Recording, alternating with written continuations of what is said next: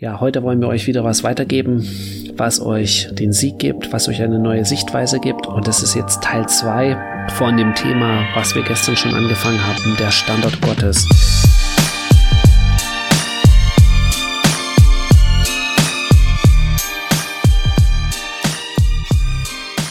Abraham. Warum ist Abraham der Standard Gottes? Warum möchte Gott, dass wir äh, uns an Abraham orientieren? Warum hat Jesus so oft über Abraham geredet? Es hat einen ganz einfachen Grund. Abraham wird auch der Freund Gottes genannt. Und Gott möchte mit den Menschen Freundschaft. Ja, weil durch die Sünde ist sozusagen die Feindschaft zwischen Gott und den Menschen gekommen ist die Feindschaft auch zwischen die Menschen untereinander gekommen. Und Gott möchte Freundschaft, wie du es selber sicherlich weißt von deinen eigenen Freunden oder deiner eigenen Erfahrung. Du hast nicht jede Person einfach so zum Freund. Du gehst auch nicht einfach auf die Straße und nimmst dir den Erstbesten als Freund und erzählst ihm deine intimsten Geheimnisse oder Dinge, Niederlagen oder auch tolle Erlebnisse, die du hattest. Nein, du suchst dir deine Freunde ganz sorgfältig aus. Und meistens ist es so, dass wir ganz wenige Freunde, richtige, echte Freunde haben. Wir haben viele Bekannte, viele Freunde, Facebook-Freunde. Manche haben 6000 oder 1000 oder 600 Facebook-Freunde. Für mich ist es schon schwer, überhaupt mit 100 Leuten Kontakt zu halten. Es ist eigentlich fast nicht möglich, alle Geburtstage zu erinnern und so weiter. Das heißt, eine Freundschaft ist was, was du dir ganz sorgfältig auswählst und was ganz lange, ja, einfach auch wachsen muss. Du suchst dir eigentlich meistens äh, nicht Freunde, die komplett anders sind als du, die komplett anders denken, die to total andere politische Meinung haben als du über die meisten Dinge, die dir wichtig sind, komplett anders denken. Warum sollte es anders mit Gott sein? Ja, warum, warum sollte es anders mit Gott sein? Und deswegen ist es so wichtig, auf Abraham zu schauen, weil Gott sagt, oder die Bibel sagt, er ist ein Freund Gottes äh, gewesen. Er wurde ein Freund Gottes genannt. Das heißt, wenn du näher bei Gott sein willst, wenn du Gott näher kennen willst, wenn du mehr von Gott willst, dann musst du ein Freund sein von ihm, dann musst du die Freundschaft suchen. Ja, es ist nicht eine Einbahnstraße, dass immer alles nur von Gott ausgeht. Gott, das ist ja auch das, das Coole, äh, was man am Leben von Abraham sieht. Gott offenbart sich in einem Teil und dann wartet er, wie wir darauf reagieren. Ja, Gott hat Abraham nicht seinen gesamten Plan erzählt, dass er mit ihm einen Bund schließen wird und äh, was er alles machen wird im Details, hat er nicht alles gesagt in seiner, in der ersten Begegnung, sondern er hat ihm in der ersten Begegnung nur ein ganz kleines Stück gezeigt, wie so ein kleines Fenster geöffnet und gesagt, das, da, da geht's lang, in die Richtung. Und dann hat er gewartet, wie reagiert Abraham darauf. Abraham hätte auch sagen können, nee, ich gehe da nicht drauf ein. Ja, aber Abraham ist darauf eingegangen. Und Gott hat auch die Schwelle eigentlich, sozusagen die Eintrittsschwelle für diese Freundschaft ziemlich hoch gesetzt, weil das hatten wir schon in der ähm, Folge gestern dass Abraham äh, wohlhabend war. Abraham hat an einem Ort gelebt, wo es ihm gut ging. Und Gott sagt jetzt zu ihm, gib all diese Sicherheiten auf und gehe dieses Risiko ein, mir zu vertrauen, das zu machen, wo alle anderen sagen würden, das würde ich niemals machen. Ja, weil genauso wie heute die Menschen sind, waren auch die Leute damals. Sie haben nur das geglaubt, was sie gesehen haben, größtenteils. Deswegen hatten sie auch alle möglichen Statuen, Götzenstatuen, weil sie wollten einen Gott zum Anfassen. Sie wollten einen Gott, den sie sehen konnten. Weil das, was sie nicht sehen konnten, das, das konnten sie schwer glauben. Das war nicht sicher. Genau. Und ich lese einfach nochmal vor. In Jesaja 51 steht, hört auf mich, die ihr der Gerechtigkeit nachjagt, ihr, die ihr den Herrn sucht. Seht auf den Felsen, aus dem ihr gehauen, und auf den Brunnenschacht, aus dem ihr gegraben seid. Seht auf Abraham, euren Vater, und auf Sarah, die euch geboren hat. Denn als Einzelnen habe ich ihn berufen und ihn gesegnet und gemehrt. Und dann geht's weiter, denn der Herr tröstet Zion, er tröstet alle ihre Trümmer und macht ihre Wüsten wie Eden und ihre Steppe wie den Garten des Herrn. Freude und Wonne, Danklied und Lobgesang wird darin gefunden werden. Willst du das nicht auch? Willst du nicht auch getröstet werden in dem, was dich vielleicht runterzieht und traurig macht und in deinem Leben vielleicht falsch läuft oder gelaufen ist? Willst du nicht auch, dass in deinem Leben Freude ist, Wonne, Danklied, Lobgesang, damit ist gemeint einfach Glück, wann äh, singen Leute, wann sind sie voller Freude, wenn sie einfach glücklich sind. Ähm, das, was eigentlich sich jeder wünscht, ja. Oder auch äh, hier steht, dass, dass äh, die, die Wüste wie, äh, wie der Garten Eden wird. Die Steppe wie der Garten des Herrn. Und das hat was damit zu tun, dass du, dass du so wirst wie Abraham. So wirst wie Abraham, nicht in dem, was er falsch gemacht hat, sondern in dem, was ihn äh, was ihn zu einem Freund Gottes gemacht hat. Genau, und da hatten wir das letzte Mal, das erste war, das zu glauben, was unmöglich ist. Ja, das ist eigentlich Glaube.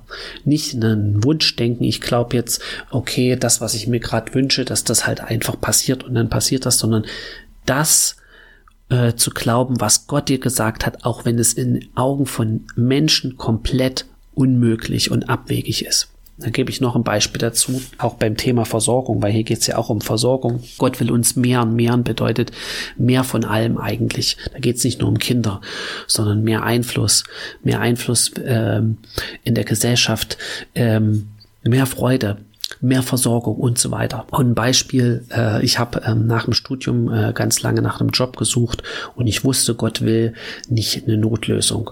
Gott will, dass ich rauskomme aus dem Jobcenter. Ich habe über 60 Bewerbungen geschrieben, habe auch Bewerbungsdesign ähm, gekauft, äh, dass die Bewerbung gut aussieht und es hat nichts funktioniert. Bin zu einem professionellen Fotograf gegangen, habe hab wirklich alles versucht, deutschlandweit mich beworben. Und dann hatte ich den Eindruck, als Gott zu mir gesagt hat, dass ich sozusagen so ähnlich wie Abraham die, die Brücken ab äh, brechen soll, dass ich meine Wohnung kündigen soll. Und wir hatten damals schon zwei kleine Kinder, äh, wo ich eigentlich, wenn man logisch denkt, wo man sagen würde, das ist unverantwortlich, wie kannst du deine Wohnung kündigen, wenn du noch nicht mal ein Vorstellungsgespräch hattest, noch nicht mal einen Job. Und ich habe dann im Gehorsam auf das, was ich äh, von Gott gehört hatte, das gemacht.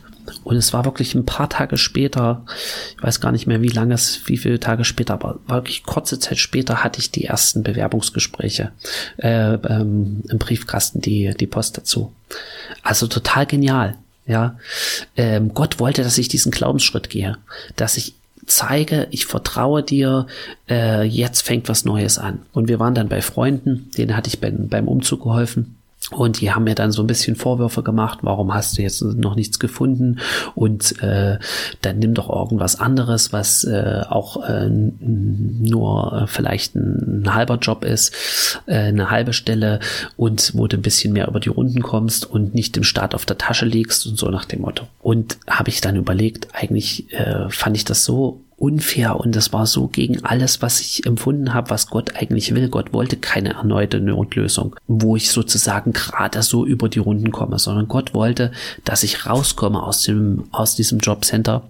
Und ich hatte den gerade beim Umzug geholfen. Sie kennt, kannten eigentlich gar nicht so richtig meine Situation und äh, kommen mir dann mit diesen, mit solchen Sprüchen. Und dann habe ich auch wieder gebetet und habe gedacht, das ist eigentlich so ungerecht. Wir leben übrigens selbst von äh, seit Jahren von äh, äh, staatlicher Hilfe, Wohngeld und Kinderzuschlag und so weiter, aber egal. Und dann hatte ich gebetet und habe das Gott so gesagt, so ein bisschen mein Leid, Leid geklagt, wie es hier steht, ja. Der Herr tröstet Zion, tröstet ihre Trümmer.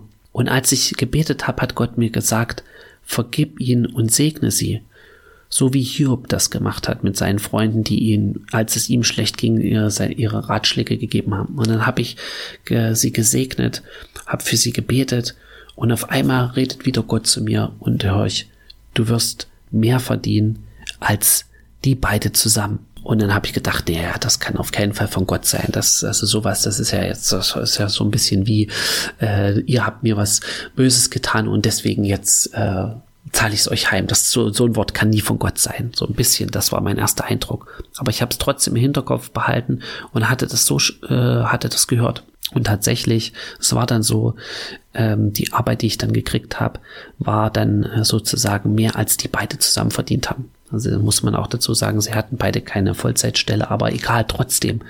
Es war Gottes Wort in dieser Situation, Gottes Trost. Und ich habe es ihm aber geglaubt ja, obwohl ich sogar Zweifel dran hatte. Es geht nicht darum, dass du nie Zweifel daran hast. Abraham war auch nie sozusagen über jeden Zweifel erhaben. Das kann ich mir nicht vorstellen, dass er nie daran gezweifelt hat. Natürlich. Deswegen hat er ja sozusagen, obwohl er schon im verheißenen Land war, ähm, zugelassen, dass ähm, hat er dann den anderen Weg gewählt, was, was Sarah vorgeschlagen hatte, dass sie, äh, dass er zu Hagar geht und, und sie ein Kind äh, für ihn äh, auf die Welt bringt. So, das war aber nicht der Plan Gottes. Das hat eigentlich gezeigt, dass, dass Abraham Zweifel daran hatte. Aber das heißt nicht, dass er prinzipiell das komplett verworfen hatte. Und genau, also das heißt, du kannst auch manchmal Zweifel daran haben. Aber wichtig ist, dass du trotzdem daran festhältst. Okay, das ist die, die erste Sache. Und die zweite Sache ist, was Glaube, Glaube, da geht es nicht nur darum, dass du das Unmögliche glaubst, sondern dass du auch den Mut hast, dann darauf hin zu handeln. Und das ist ganz zentral. Ja, ohne Mut ist es eigentlich unmöglich, Glaube zu haben. Und Mut bedeutet, du gehst ein Risiko ein. Ja, du setzt alles auf eine Karte, wie zum Beispiel die Wohnung zu kündigen. Ja, oder vielleicht hat Gott dir noch andere Sachen gesagt wir brauchten ein neues Auto zum Beispiel und das alte Auto äh, hätte ich sowieso nicht mehr so viel gekriegt. Äh, aber hatte ich den Eindruck, ich soll das Auto verschenken an jemanden, der Fahranfänger ist aus einer anderen Gemeinde, den ich kannte von, einem, von einer Gemeinde, die wir besucht hatten. Und da habe ich erst mit mir gerungen, weil ähm, ja, aber ich habe es dann gemacht und war dann Gott gehorsam, habe ihm das Auto geschenkt, habe gesagt, ich habe den Eindruck, ich sollte das Auto schenken, dass Gott mir das so gesagt hat und äh, habe ihm das Auto geschenkt. Und da habe ich dann sozusagen, ich hätte vielleicht noch 500 Euro für das Auto gekriegt äh, von meinem Vater, der hat mir 1000 Euro für das neue Auto dazu geschenkt. Und ich habe ihm nicht gesagt, dass ich das Auto verschenkt habe. Das habe ich ihm erst später gesagt. gesagt, ja, hier, ich habe das Auto verschenkt, hier, um irgendwie äh, gut dazustehen, äh, wie toll ich bin und so weiter. Nein, ich habe es verheimlicht, ich habe es nicht gesagt. Erst später. Und das ist aber Gottes Versorgung. Du musst bereit sein, in Risiko einzugehen. Und ähm, ohne, ohne sozusagen Mut kannst du auch eigentlich gar nicht ins Reich Gottes kommen. Und da gibt es eine Stelle in der Offenbarung, in der Offenbarung Kapitel 21, wo es um den Thron geht und um das Gericht. Äh, und er sprach zu mir, es ist geschehen, ich bin das A und das U, der Anfang und das Ende. Ich will dem Dürstenden geben aus dem Quell des Wassers des Lebens umsonst. Wer überwindet, der wird alles erben, und ich werde sein Gott sein, und er wird mein Sohn sein. Vers 8, die Feiglinge aber und die Ungläubigen und mit Gräueln befleckten und Mörder und Unzüchtigen und Zauberer und Götzendiener und alle Lügner, ihr Teil wird in dem See sein, der von Feuer und Schwefel brennt. Das ist der zweite Tod. Das habt ihr bestimmt schon mal gelesen. Und ich weiß nicht, wie solche eure innere Zustimmung ist sozusagen zu dem, was hier drin steht, wenn man sich überlegt, okay, Mörder, ja, die, die, dass die in den Feuersee kommen, da ist, denke ich, bei fast allen die würden sagen, ja, ja, das verstehe ich, das sehe ich auch so. Götzendiener, die andere Götter anbeten, Statuen anbeten. Ähm, die Ungläubigen. Jesus sagt, ich bin der Weg, die Wahrheit und das Leben. Ja, das ist heftig. Aber er sagt, niemand kann sozusagen gerettet werden als nur durch mich. Aber hier steht an erster Stelle die Feiglinge. Und das ist ein ziemlich heftiges Wort. Es gibt zwei Möglichkeiten. Entweder das ist hier übertrieben und das stimmt alles nicht und so eng sieht es dann Gott doch nicht. Ja, weil wenn man sich mal überlegt, wie oft äh, wir alle schon feige gewesen sind.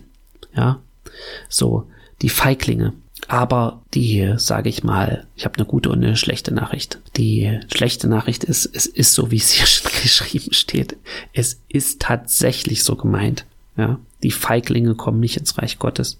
Sie kommen nicht ins Himmelreich. Ähm, aber die gute Nachricht ist, hier steht, wer überwindet, der wird alles erben. Ja, Gott hat nie gesagt, dass es immer leicht ist. Gott hat nie gesagt, du wirst keine Angst haben, äh, wenn du ihm nachfolgst. Gott hat nie gesagt, äh, dass es dein Leben problemlos ist. Ja, in die Stadt, wo ich jetzt umgezogen bin, habe ich eine Arbeit, die ist äh, schrecklich aus meiner Sicht. Viel schlimmer als die, die ich vorher hatte. Vorher hatte ich Spaß. Jetzt äh, denke ich, okay, ich bin froh, wenn ich nach Hause gehen kann von meiner Arbeit. Hab ständig Druck. Vorher hatte ich Freiheit und so weiter. Aber trotzdem hat Gott mich hingeschickt. Ja, und auch das siehst du ganz viel auch in der Bibel und bei vielen anderen Personen. Äh, Gott, äh, Gottes Weg ist manchmal wohin zu gehen und was zu machen, was dir null Spaß macht, was vielleicht äh, ja äh, überhaupt nicht aussieht wie der Wille Gottes, auch von außen betrachtet. So, äh, aber Gott gibt dir was mit auf den Weg und das ist Überwinterkraft. Überwinterkraft, die durch Jesus da ist, die durch den Heiligen Geist ist. Du musst dich aus eigener Kraft überwinden. Ja, du kannst durch die Kraft Gottes überwinden, deine Ängste überwinden. Und wenn du dazu aber nicht bereit bist, kannst du nie sein wie Abraham. Abraham hatte auch Ängste und die musste er auch überwinden. Aber er hat sich dafür entschieden, das zu überwinden. Er hat sich dafür entsch äh, entschieden, das Risiko einzugehen. Und das ist auch eine Sache, was wir wieder sozusagen lernen müssen. Weil in unserer Gesellschaft würden, versuchen wir jegliches Risiko auszuschalten durch alle möglichen Versicherungen und so weiter. Oder alle möglichen anderen Dinge, um unsere Kinder zu schützen und äh, dies und jenes zu machen. Wenn ich mir überlege, was heute alles verboten ist, äh, was wir früher gemacht haben als Kind, ohne Fahrradhelm fahren, und nicht angeschnallt im Auto sitzen. Wir müssten eigentlich heute alle schon tot sein, sozusagen. Unsere Eltern haben uns manchmal alleine oder oft alleine zu Hause gelassen, sind abends weggegangen, was heute kaum noch jemand macht und denkbar ist. Damit meine ich nicht, leichtsinnig zu sein, äh, Risiko einzugehen, um des Risikowillens, das ist nicht damit gemeint, sondern Gott wird zu dir reden und es wird immer was sein, wo du vielleicht auch Angst hast und wo du unsicher bist und, und wo Leute zu dir sagen, mach's nicht. Aber wenn Gott zu dir geredet hat, dann musst du die Gelegenheit ergreifen und mutig sein. Und da kannst du auch beten und Gott drum bitten. Ob das bei dir auf Arbeit ist oder wenn du in eine neue Stadt gehst, wie auch immer. Also diese zwei Sachen. Glaube das, was Gott dir sagt, auch wenn es unmöglich erscheint. Und hab den Mut dazu, den Schritt zu gehen, sozusagen das Risiko einzugehen in diese Richtung, was Gott für dich vorbereitet hat. In diesem Sinne seid gesegnet, Weisheit und einfach, ich bete das Gott einfach zu. euch redet. in Jesu Namen. Amen.